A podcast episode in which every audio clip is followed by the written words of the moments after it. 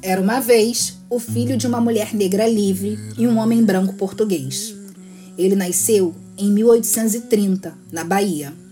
Porém, aos 10 anos, foi vendido por seu pai para mercadores de pessoas escravizadas e levado para São Paulo. Autodidata, aos 17 anos, aprendeu a ler e escrever. Estudou as leis e conseguiu provar que era um homem livre, aos 29 anos, já era reconhecido como um dos maiores abolicionistas do seu tempo. Ao longo da história, Luiz Gama alforriou, por vias judiciais, pessoas escravizadas ilegalmente no Brasil. Ele obteve uma autorização para advogar, mesmo não tendo sido aceito na Universidade de Direito. Desavisados diriam que essa história daria um filme. Esse episódio é para trazer essa boa nova. Sim, Doutor Gama é o mais novo filme do cineasta Jefferson D., que conta a história do patrono da abolição da escravatura no Brasil.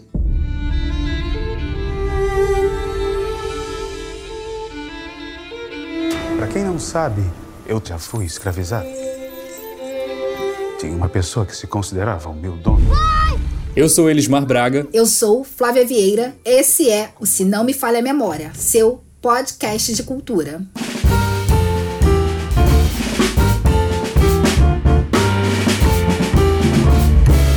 Pensem em um homem vivendo em um país dividido, inconformado com o seu tempo, disposto a mudar a realidade em que vivia. O país é o Brasil. Não o do século XXI, mas o do século XIX o debate era a manutenção ou a abolição da escravidão. E o homem era Luiz Gama. Doutor Gama é a cinebiografia do advogado abolicionista Luiz Gama, que dedicou a vida à libertação de escravizados e morreu em 1882, seis anos antes da assinatura da Lei Áurea pela Princesa Isabel. O filme, dirigido por Jefferson D., com produção executiva de Joelma Gonzaga, estreou no dia 5 de agosto nos cinemas. Na produção, os atores Pedro Guilherme, Ângelo Fernandes e César Melo interpretam o protagonista do título em diferentes fases da vida. A importância desse filme é falar sobre o inconformismo, sobre o modo como nós estamos, precisamos estar no nosso tempo. E o filme faz uma coisa brilhante para nós negros, ele, ele, ele mostra que nós já não estamos no mesmo lugar. Porque ele não aponta só os nossos problemas, e quando você assiste o filme, é um filme histórico, mas parece que foi feito para hoje, o Brasil de hoje. Mas mesmo fazendo isso, o que é muito triste, ele diz ao mesmo tempo para nós negros: vocês não estão no mesmo lugar. Nós não estamos mais no mesmo lugar. E eu acho que isso deve dar um baita orgulho em quem assiste. Assim, é o, uma das coisas que eu gostaria de ver nos olhos de quem assiste o filme é o orgulho de ser preto. É o orgulho de saber de que é triste que as pessoas tentaram esconder isso. Mas como a gente é foda. Essas são as palavras de César Melo, ator que interpreta o Luiz Gama em sua fase mais madura. Ele é o nosso convidado de hoje e vocês já devem ter percebido que a gente tá animado com esse episódio, né? Isso porque lá em março nós entrevistamos o Jefferson D, que é o diretor do filme, e ele veio conversar com a gente naquela época sobre M8, quando a morte socorre a vida. Foi o nosso episódio 29. A gente vai deixar o link na bio para quem quiser ouvir. E é importante a gente lembrar disso, porque a paixão com que o Jefferson falava sobre o filme lá em março criou em nós uma expectativa e a gente decidiu, não, quando o filme sair, a gente vai ter que fazer um episódio sobre o Luiz Gama. Mas há um filme muito grandioso que é a história do Luiz Gama. Eu rodei esse filme há um ano e meio atrás e assim, ninguém tem ideia do que esse cara foi na nossa vida, o que ele representa na nossa vida. Seria impossível para nós fazer esse episódio sem revisitar essa conversa com Jefferson. E eu fico, Flávia, muito impressionado como que o cinema negro brasileiro segue gerando encontros e conexões para nós. Isso, eu confesso, me deixa até emocionado. A gente já contou aqui no podcast algumas vezes que a gente se conheceu lá no Centro Afro Carioca de Cinema, né? E esse encontro com o Jefferson foi mais um desses presentes que o cinema deu pra gente. E agora a gente tem a oportunidade de entrevistar esse cara bacana que é o César. A gente gravou essa conversa com ele no dia 30 de julho. Elis, nós estávamos no Rio e o César em São Paulo. E eu comecei a conversa reclamando do frio no Rio de Janeiro. Ele deve ter achado muita graça disso. Pois é, frio carioca. Olá, gente. Então a gente está aqui numa manhã fria, né? No Rio de Janeiro para entrevistar o César Melo, que interpretou o Luiz Gama na fase mais madura no filme Doutor Gama. Bem-vindo ao Se Não Me Falha a Memória, César. Muito obrigada por vir aqui conversar com a gente. A gente está muito feliz com, com, o lançamento desse filme. Eu assisti e adorei. Elis, bom dia. Bom dia, e vamos lá. Eu queria começar perguntando para o César o seguinte. Aqui no Se Não Me Falha a Memória, a gente o nosso nome é memória, né? A gente faz esse resgate para nossa memória, inclusive, não falhar, porque muitas vezes ela falha. Então, eu queria começar perguntando para você o seguinte: o que, que, você sabia sobre o Luiz Gama, considerando que no Brasil a gente tem essa, esse gap muito grande de memória, né? Então, o que, que você sabia sobre o Luiz Gama antes de interpretar o papel e o que você aprendeu com esse trabalho? Tudo bem com vocês? É um prazer estar aqui, massa. Eu não sabia absolutamente nada sobre o Gama. Eu tinha ouvido falar do nome Luiz Gama, não tinha ideia dos feitos do, do, do camarada, do quanto foi impressionante a quantidade de gente em São Paulo no enterro dele. Foi um acontecimento que é citado na história como um dos maiores acontecimentos aqui em São Paulo, de aglomeração de pessoas nas ruas. O trabalho dele de, de ser um dos pioneiros na luta pela abolição da escravatura e pelo Luiz Gama herói, né? realmente herói, porque se você olhar a trajetória dele, de onde ele saiu, o que ele conseguiu, a, a liberdade por si só, é, porque era livre, depois se tornou escravo, conseguiu a liberdade, foi policial de São Paulo, depois foi advogado e conseguiu libertar mais de 500 pessoas, quer dizer, que nós sabemos então, eu não tinha ideia, eu não tinha ideia de quem era esse cara, assim como a maioria das pessoas. Né? Foi a primeira pergunta que eu fiz quando eu descobri quem, quem é Luiz Gama. Eu falei, como é que conseguiram esconder esse cara da gente? É muita competência, mesmo assim, é muita competência. Eles conseguiram esconder Luiz Gama, e Luiz Gama foi o nosso Martin Luther King. Ele foi imenso. Ele conseguiu mudar legislatura ele conseguiu achar brechas inéditas na época, no, no, na, na, na, parte jurídica, para libertar mais de 500 pessoas. Se você lê os livros dele, e eu li muito o Luiz para poder entender né, quem era o camarada, você vê as cartas que ele escrevia para os donos de terra, para os juízes, com tamanha competência, eu digo competência de conhecimento gramatical mesmo, de construção de ideias, de, de construção de texto, né?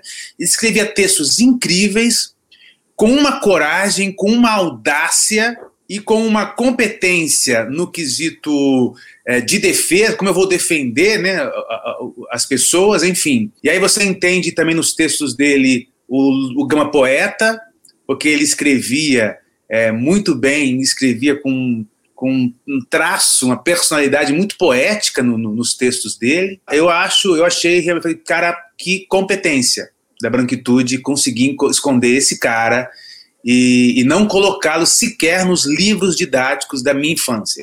O Luiz Gama, além de advogado, foi jornalista e escritor. Isso você já, você já falou aí, que ele foi poeta. Você também é um profissional múltiplo, é ator, é compositor, é ilustrador e eu li que você cursou letras na faculdade. Assim como eu também cursei letras na faculdade, eu nunca ouvi nenhuma menção de nenhum professor meu a Luiz Gama. E ele é um poeta, nunca ouvi. E eu só fui ouvir falar de Luiz Gama, assim como você, muito depois, né? E, e essa também foi a sua experiência na, na, literatura? Você também só chegou perto da literatura quando foi se preparar para fazer o filme? Não, sim. É, e aí você se dá de, dá de cara com mais um pioneirismo, né? Quer dizer, encontra-se nele a primeira poesia feita exaltando a mulher negra. É, é de Luiz Gama. Como era linda, meu Deus! Não tinha da neve a cor, mas no moreno semblante. Na minha primeira reunião que eu tive com o D, que eu não sabia ainda se eu ia fazer o personagem, ele me chamou para conversar, e, e, ele perguntou como é que tá, o que, que você está querendo fazer? E eu falei assim, porque diz muito sobre isso. Hoje nós estamos nas universidades, nós negros estamos produzindo conhecimento, enfim, sobre nós mesmos. Nós não somos mais objetos de estudo. Nós estamos nos reconhecendo e nos estudando e falando aquilo que nós somos. Na música, na arte, na música nem se fala, né? É, o nosso, o nosso, na moda também não. O nosso reencontro com as cores é visível nos últimos oito, dez anos o nosso reencontro com a moda, com a beleza de nos olhar e nos acharmos belos, na tecnologia, enfim, na, na, na descoberta da nossa, da, da, nossa importância tecnológica no Brasil, como historicamente nós é, não éramos é, escravizados é, a esmo, não, é, fomos escravizados, inclusive pensando em no que cada um era bom em fazer para trazer para cá, se era bom para tirar pedra preciosa da água, se era bom para fazer mina, se era bom para fazer é, transposição de madeira em rio. Nós trouxemos muita tecnologia para cá. E eu falei para ele: é, existe hoje esse grande movimento de transformação que vai mudar para sempre as futuras gerações sobre quem nós somos. E eu quero fazer parte disso. E o Gama é isso. O Gama é mais uma peça na grande montante de coisas que nós estamos fazendo, produzindo, estudando, pesquisando, que vai ou que está já ressignificando para sempre quem é o preto brasileiro. Em Doutor Gama, o advogado ele é vivido por três atores, né? Você, o Pedro Guilherme e o Ângelo Fernandes. É qual que foi o maior desafio, né, de compartilhar esse personagem com outros dois atores? É, vocês fizeram preparação em conjunto? Como que foi esse processo? Fizemos. Você sabe que o Pedrinho, ele faz aniversário no mesmo dia que eu. A gente descobriu isso lá no set de filmagem. Pô, não é coincidência, a gente está aqui. É, a gente fez uma preparação juntos. Nós não tínhamos a preocupação de nenhuma pessoa que vai ao cinema assistir Luiz Gama conhecer o Luiz Gama, né? Então, não sabe o tom de voz, enfim. É, então, nós tínhamos essa liberdade, mas ao mesmo tempo nós tínhamos a responsabilidade de construir um personagem incrível, né? Alguém que você olhe e fale, é possível que esse cara exista e tenha sido assim, né? Mas como nós também é, fazemos partes na, no decorrer da história de lugares completamente diferentes, o que nós tínhamos que ajustar era a ideia de amadurecimento desse cara, né? Então, o Pedrinho é criança, tá tudo certo ali. Aí, quando chega o Ângelo, o Ângelo, ele tem uma parte muito, muito difícil ali, que é justamente o lugar de começar a transpor, começar a, a, a transformar a cabeça, né, de, de ser um escravo, leitor e pedir, e, e de cobrar a própria liberdade. E aí, quando chega em mim, eu sou já um intelectual, um advogado que já ganhou o seu primeiro caso e está em vias de, de seguir na, na, na advocacia, de seguir trabalhando, enfim. Mas ele já, ele já é um adulto, já é um homem, já é intelectual, já é poeta, já, já, tá, tudo, já tá tudo ali, né? Pai! Pai! Eu sei o que é ser tratado como uma coisa Você tem tudo aqui, você tem casa, comida, trabalho, o que mais você quer? Eu tenho o direito de descobrir Direito? Escravos não têm direitos. Eu falo português, francês e latim. Se fosse tão difícil, os brancos não conseguiriam. Eu sou um advogado e um homem preto. Nós somos fãs do Jefferson, já te falei. É, e ele conversou com a gente empolgado sobre o filme. Queria ter um super-herói, mas eu tô fazendo um super-herói. Chama-se Luiz Gama e tá pronto já já. Sim. Só não voa, o resto ele faz tudo.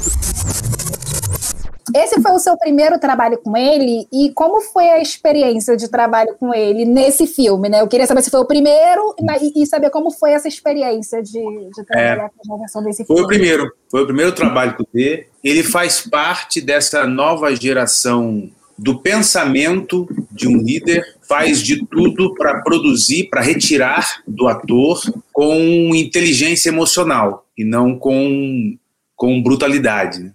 Ele é um cara muito humano e isso é muito legal. É, eu costumo dizer que, e não sou só eu, óbvio, a única coisa que justifica alguém estar no ambiente de trabalho, se a gente pensar, e um chefe gritar com você, maltratar você, a única coisa que justifica isso é o Brasil, historicamente, ter um processo de escravização onde alguém pertencia a alguém. Todas as vezes que alguém está no ambiente de trabalho e alguém grita com alguém, é mal educado com alguém, seja entre brancos, seja entre negros, seja entre brancos ou negros, é fruto de uma sociedade escravagista. É resultado disso que a gente ainda reproduz. Assim como tapa na cara e outras coisas. E o D, graças a Deus, ele é um artista incrível e ele é um homem incrível. Tanto que na primeira reunião, quando a gente, ele me chamou na, na, na Paranoide para gente conversar, ele não tinha falado se eu ia fazer ou não um filme. E eu falei para ele assim: mesmo que eu não faça o filme, eu quero virar seu amigo, porque é muito bom. A gente conversou por horas a fio e foi muito bacana, porque ele também é um cara muito bom. E no set de filmagem, é, eu fiz preparação com pena, é, e todo, tudo que eu fazia era mandado pro Deu, Deu assistia lá, então quando cheguei no set, o Deu estava a par de tudo que acontecia, então a gente conversou muito, mas ao mesmo tempo ele, ele te dá muita liberdade. Eu, eu li muitos textos do Gama, eu li muito e muitas vezes, eu cheguei a decorar é, muitos dos textos dele, porque eu tinha para mim, como eu não tinha referência de quem era o Gama, se eu soubesse exatamente como esse homem pensava a escrita, eu ia poder ter um deslumbre de como ele pensava o verbo, como ele falava, como ele construía o pensamento dele verbalmente. E foi isso que eu fiz, exaustivamente. Então, quando eu cheguei no set, o texto que eu tinha, ele estava completamente todo mexido, né? Com coisas que, a partir da experiência que eu tive com, com as leituras do Gama, foi transposto automaticamente para minha fala. Uma das coisas que eu que eu sentia falta no texto original, que era um certo sarcasmo, que depois eu fui descobrir que o Gama, que o Gama tinha muito sarcasmo. E, tentei trabalhar um pouco isso, enfim. E ele recebeu toda aquela informação com muita sabedoria, com muito, muito aberto e, e, e me levando para aquilo que ele queria, mas aceitando aquilo que eu tava, que eu tinha, que eu entregava. Enfim, foi uma dança assim muito, muito bonita, muito respeitosa é, muito produtiva e eu realmente saí diferente do processo, o que é muito, muito importante, né? Quando você fica quatro, cinco, cinco meses imerso num processo, que bom que você sai diferente. E eu saí amando muito o D. É um camarada muito foda, assim, um artista muito precioso, um homem muito, muito precioso, assim. Foi uma experiência incrível para mim. O Luiz Gama ele é um desses homens que não se conformou com a realidade do mundo a realidade do Brasil, né? Isso a, no século XIX. Né? Então, na sua opinião, qual a importância desse filme para a sociedade atual brasileira? A primeira coisa que eu acho que é muito, muito importante para esse filme, para a gente, é ajudar a ressignificar o que é o homem preto. O Gama, ele não pode ser descrito numa palavra. E por si só, isso já é maravilhoso. O Gama é advogado, o Gama é um jornalista, o Gama é um poeta, o Gama é pai, o Gama é esposo, ele é múltiplo. Você não consegue falar uma palavra só para definir esse camarada. E ele é um homem negro. E eu acho que, por si só, isso já é ajudar a ressignificar a imagem do homem negro que nós temos no cinema, no audiovisual brasileiro. A segunda coisa que eu diria seria, com certeza, ele era um homem conformado. sobre o seu tempo, sobre a história do seu tempo, e ele era um homem presente no seu tempo. Ele também queria fazer parte da história do momento em que ele vivia. E foi isso que deu muita força para ele. Porque eu fico imaginando, quando fui fazer o Gama, é, a gente foi para Paraty, por exemplo, e Paraty é uma cidade muito pesada. Quer dizer, eu achei pesado. Não sei quem vai lá passear e tomar sorvete, e super bacana, nada contra. Eu achei pesado, clima pesado. Não é uma cidade que eu, que eu me senti confortável. Historicamente, aquilo tem uma energia muito pesada. E eu fiquei imaginando o Gama na Vila São Paulo, as roupas não eram confortáveis, ele teve diabetes, a um certo, uma certa idade da vida dele, ele começou a sofrer com os males da diabetes, ele fazia muita coisa.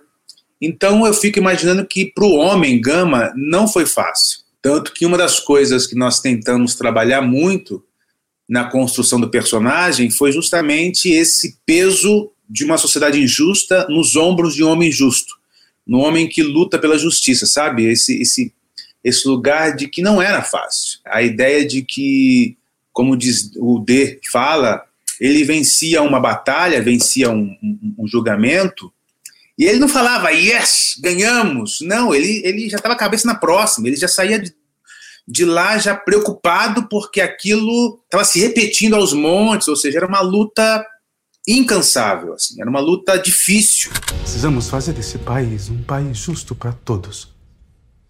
Todos. Apenas em 2015, a OAB reconheceu Luiz Gama como advogado. Em 1850, Gama tentou frequentar o curso da Faculdade de Direito do Largo de São Francisco, hoje Universidade de São Paulo, a USP, mas foi impedido por ser negro. Ele frequentou as aulas como ouvinte e o conhecimento adquirido permitiu que ele atuasse na defesa jurídica de negros escravizados. No último 29 de junho, o Conselho Universitário aprovou por unanimidade a outorga do título de doutor honoris causa póstumo a Luiz Gonzaga Pinto da Gama. Não podemos deixar de observar que, embora merecido, o reconhecimento chegou tarde. Um dos pilares que sustentam um país é a lei. A lei não garante justiça, Sr. Gama. Promete que vai fazer de tudo para salvar a vida desse homem. Nós não estamos aqui hoje, senhores, para julgar um homem que quebrou uma lei. Nós estamos aqui hoje para julgar as próprias leis. Quando eu ouvi falar num advogado libertando gente que nem eu, eu não podia acreditar. E chegou a hora da dica do episódio.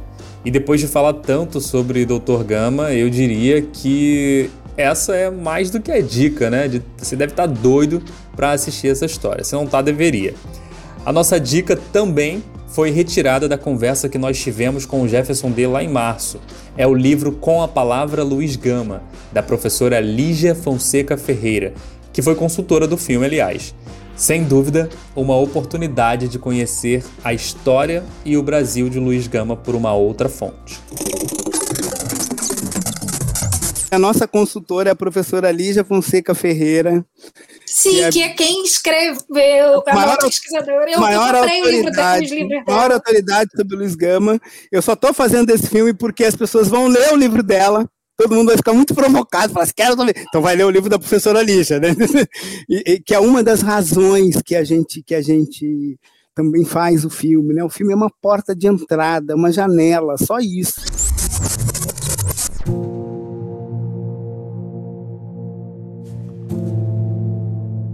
Nossa conversa com César aconteceu na manhã seguinte ao incêndio da Cinemateca em São Paulo. Em um momento da conversa, nós lamentamos a tragédia. Eu não consigo deixar de falar, é impossível, né? Enquanto a gente grava essa, essa entrevista aqui de hoje, você está falando de referência, né? De memória. É impossível a gente deixar de falar que ontem a Cinemateca Brasileira, né? É, pegou fogo aqui no Brasil, né? Fica em São Paulo. Então, eu queria que você comentasse um pouco isso, né? Você está falando aí dessa referência toda, da importância desse, da nossa memória mesmo, né? A gente aqui, inclusive, fala sobre isso e a gente teve esse incêndio que destruiu aí um acervo importante do nosso cinema. A ignorância, ela, ela não conhece a beleza, né? e ela não conhece o valor da história. Ela nem reconhece a história como aquisição de conhecimento. É, se existe uma coisa que a gente aprende durante a história, é usar a história, usar o tempo para adquirir conhecimento. A ignorância desconhece isso, porque a ignorância ela não aproveita o tempo para obter conhecimento. Ela aproveita o tempo para obter vantagem. E nós temos hoje no Brasil uma política completamente ignorante. E eu não vou dizer que o resultado de ontem é só desse governo. Seríamos naifes, seríamos. Não é só. Por excelência, é um resultado de anos e anos de negligência em relação à nossa história, porque isso está entranhado em nós. Nós, quando eu falo nós governantes, nós pessoas classe média, cujo a, o, o, maior objetivo é ascender a uma classe alta, ou seja, é ganhar dinheiro, a gente está chilichando para o Brasil. A gente ainda trata o Brasil como um lugar a ser explorado. Tem uma coisa muito triste também nisso, é a nossa história virando nada. É triste saber também que não é muito a nossa história preta sendo jogada fora, porque é uma história branca que está lá. Então isso também é triste. Eu não estou dizendo que isso faz com que deixe de ser triste o fato, né? Vocês entenderam. Estou dizendo só que é triste, tudo é triste, né? A não preservação da história, a história que está sendo queimada, que foi contada pelos brancos. Uma das coisas que eu mais senti falta nessa pandemia, por exemplo, quando nós vimos a classe artística se pronunciar belamente sobre muitos pontos de vista incríveis. Um deles que foi triste foi ver que quando eram distribuídos, enfim, é, a gente recebia, por exemplo, no Instagram, informações sobre o nosso cinema, sobre o quanto o cinema produzia coisas boas, e eu notava quanto aquilo era branco, quanto o protagonismo do cinema brasileiro precisa mudar as cores, né? Sobretudo se a gente pensa na mulher preta. Se a gente pensar na mulher preta como protagonista no cinema brasileiro, a gente tem um surto, porque não existe. Eu estou dizendo isso porque tudo isso é triste. Porque é impossível para a gente preto não pensar nisso, sabe? Não pensar que a negligência feita pelo cinema em relação ao protagonismo preto, infelizmente, por mais que a gente não queira falar, faz parte do mesmo processo ignorante que hoje está destruindo esse arquivo. Quando você fala da tristeza da Cinemateca, porque, assim, quando aquilo, apesar de ser uma história branca, aquilo ali é um documento do, do, do Brasil racista e a gente não pode esquecer a gente precisa preservar para que não aconteça mais, para que daqui a 200 anos a gente não continue tendo um cinema só feito por pessoas brancas. Eu sou então, assim, completamente assim, desse, desse, dessa opinião. Eu fiquei muito emocionada com tudo que você falou. Eu vou falar para você igual você falou para o Jefferson, eu quero ser sua amiga. É, já somos, já somos. Vou te pedir para falar um pouquinho das suas redes, para convidar as pessoas para assistirem o filme antes da gente finalizar, né? Cara, vai assistir. Seja você branco, seja você preto, vá assistir. Vai assistir esse filme, porque é um filme sobre justiça. É impossível você não não se espelhar um pouco na, no, no, próprio Gama, é, no que ele fala. Se você tem um mínimo de sentimento de comunidade, de, de justiça, você vai sentir o peito cheio, assim, sabe? De, de ver alguém lutando com tanto afinco para que ela exista, sabe? Para que exista um senso de justiça no Brasil. Então é um filme histórico, é um filme sobre superação, sobre, sobre esperança, sobre dizer quem somos, sobre um trabalho artístico com, feito com muito primor, com muito esforço com muito cuidado, com muito carinho. Então eu quero convidar, claro, vocês para ir assistir esse filme. Assim. Eu tenho certeza que vocês não vão se arrepender. É, eu sou César Melo, minhas redes é, Instagram é o arroba César Melo Oficial, é um Melo com dois L's, e Facebook é César Melo, Melo com dois L's também, tá bom? É, foi um prazer conversar com você, Flávia. Muito obrigado. Elismar, valeu, mano. Tipo, muito feliz de conversar com vocês, como você mesmo disse. Sou um ator preto conversando com dois jornalistas pretos sobre um filme preto, onde não era só preto na tela, mas também nos bastidores. Atrás da câmera era um filme preto. Então nós não estamos no mesmo lugar. Não estamos, não estamos. Nossa, demais, demais.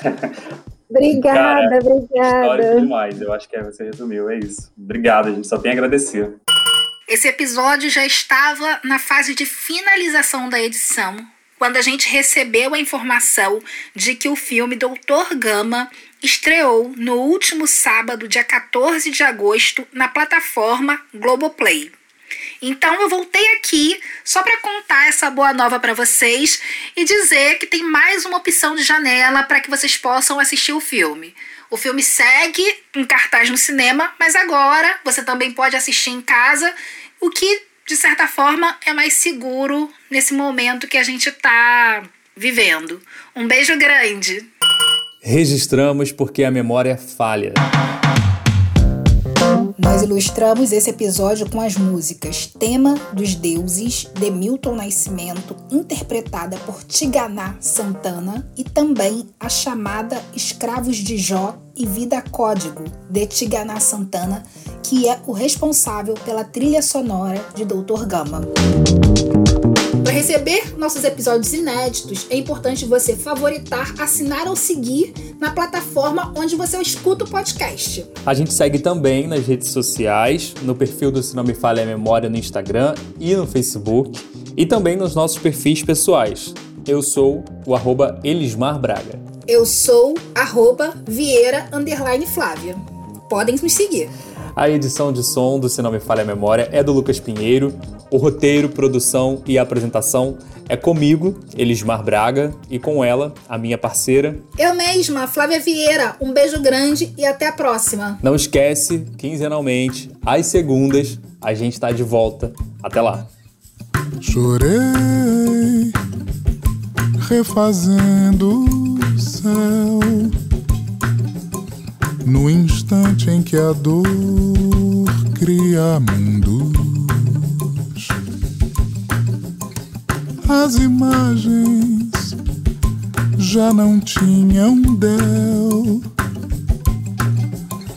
A poesia dos fatos não mudou.